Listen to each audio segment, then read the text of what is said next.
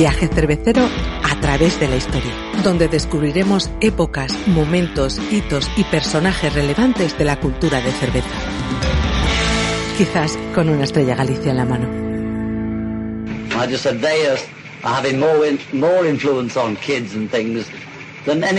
En 1966, un periódico de Londres reproducía unas polémicas palabras de John Lennon.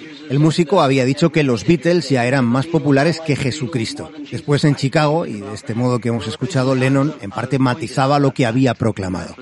Más allá de aquella exageración, tanto los Beatles como Jesús de Nazaret son fenómenos que han trascendido más allá de sus ámbitos, más allá de la música o de la religión. En el caso de Jesucristo, la celebración de su nacimiento, la Navidad, tiene además un vínculo directo con la cerveza. Desde hace dos décadas, la Asociación Cervecera Over organiza cada diciembre en la bucólica localidad belga de Essen el Kersbier Festival. Este es un evento en el que los asistentes pueden probar dos centenares de cervezas. En un calendario plagado de festivales, el Kersbier Festival sería uno más, pero su peculiaridad e interés consiste en que todas las cervezas que allí pueden consumirse son exclusivamente cervezas de Navidad.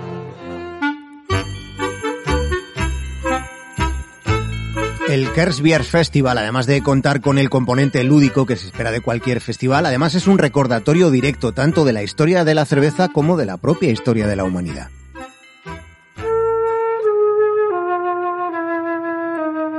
Son muchos los misterios que rodean el nacimiento de Cristo. Se sabe poco y en todo aquello que se desconoce la imaginación ha hecho su trabajo. La Natividad ha sido especialmente fecunda generando mitos que van desde el lugar del alumbramiento hasta la visita de un grupo de magos de Oriente con curiosos regalos. ¿Alguien sabe qué es la mirra? No suena seguro, pero casi nadie puede concretar que es una sustancia resinosa aromática que tiene propiedades medicinales. Tampoco está extendido el conocimiento sobre el origen histórico de las fechas navideñas, cuya procedencia se vincula a ritos paganos. Aunque el 25 de diciembre es cuando se celebra el nacimiento de Jesús, en realidad en realidad no se conoce la fecha exacta. Se sabe que fue durante el reinado de Herodes, pero las teorías sobre el momento concreto varían tanto que podría haber sido cualquier día.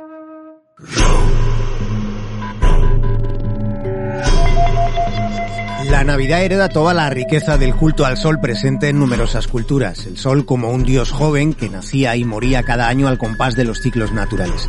Ocurrió en Egipto, sucedió en Roma, en unas cuantas civilizaciones se identificaba un momento concreto, el final del solsticio de invierno, el 21 de diciembre, porque a partir de ese momento los días iban a ser más largos, habiendo mayor posibilidad para las faenas del campo, entre ellas el cultivo de cereales imprescindibles para la producción de cerveza.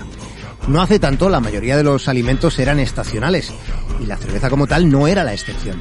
Hasta la aparición de la refrigeración artificial, marzo era el último mes.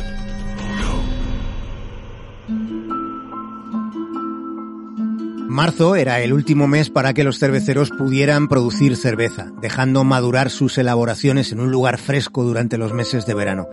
Algunas maduraban todo el otoño e incluso durante más tiempo. Estas cervezas con un gran contenido en malta, poderosas notas a vinos encabezados y generosas en alcohol eran ideales para los días más fríos del año y las celebraciones que los acompañaban, siendo claro la Navidad la más importante.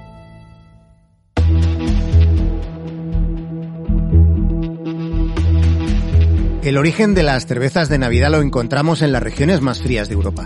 Alemania y Holanda con sus Box, Dinamarca con su Jule Co, Bélgica con sus Biers de Noel, claramente influenciadas por las Scott Ales, y luego Inglaterra con las Winter Warmers, las calentadoras de invierno. Todas estas cervezas son ejemplos irrefutables que confirman la teoría de su procedencia, aunque el origen de la cerveza de Navidad moderna procede de un paraíso, de un paraíso bancario.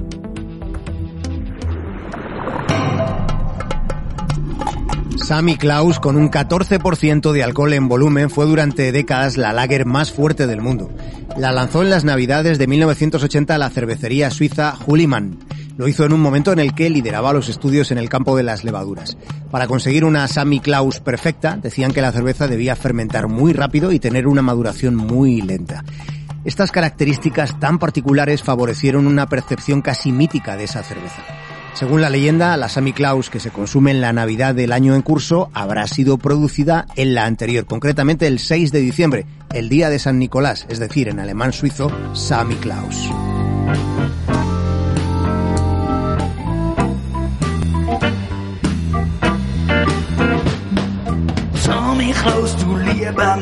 San Nicolás es el antepasado de Santa Claus, el viejecito bonachón y barrigudo de barba blanca que viste de rojo y lleva un saco lleno de juguetes.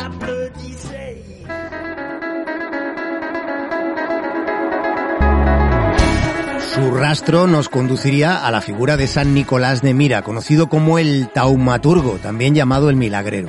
Se cuenta que durante una hambruna consiguió multiplicar el cereal de los graneros de una forma tan sorprendente que no solo fue suficiente para alimentar a la gente y producir cerveza, sino que aún sobró para sembrar los campos y recoger una cosecha al año siguiente.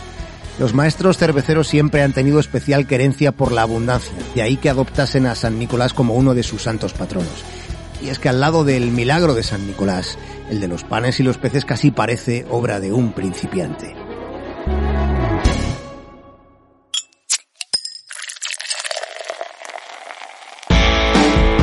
Viaje cervecero a través de la historia, donde descubriremos épocas, momentos, hitos y personajes relevantes de la cultura de cerveza. Quizás con una estrella Galicia en la mano.